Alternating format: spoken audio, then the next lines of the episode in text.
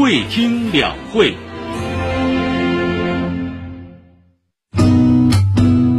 国之大计，民生话题，百姓期盼。这里是会听两会，我是李璐。她是母亲，也是女儿，是朋友，也是爱人。一年一度的三八妇女节往往正逢全国两会。今年两会，她如何发声？关怀她权益的提案议案又有哪些亮点呢？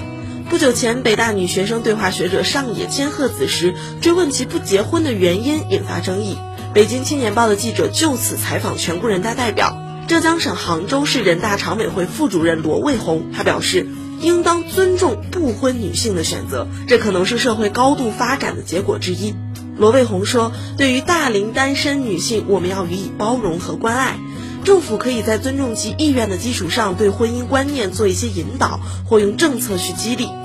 而类似的，在生育问题上，全国政协委员、中国工程院院士、北京大学第三医院院长乔杰也在接受《北京日报》采访时发出呼吁：在生育问题上，要尊重每位女性、每个家庭的自主选择。生与育落到每一位适龄女性身上都是沉甸甸的重量。如何更好解除女性的后顾之忧？不少代表委员聚焦降低成本、提供保障。澎湃新闻报道了全国政协委员、悦兴集团董事局主席丁佐宏的建议：国家应研究将生育成本全面纳入社会保障体系，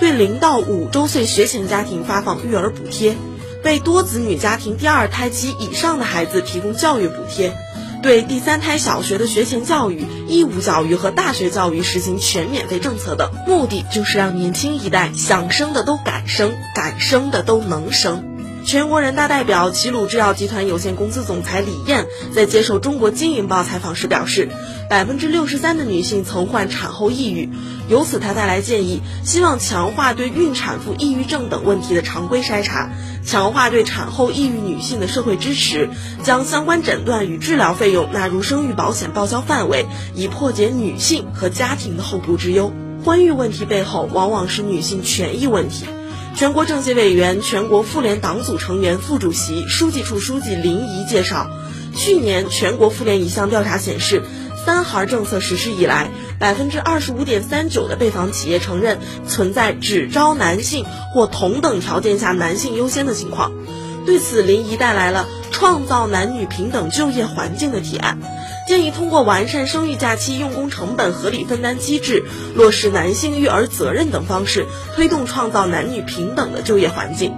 同时还提出要健全就业性别歧视联合约谈机制，及时纠正企业违法行为等等。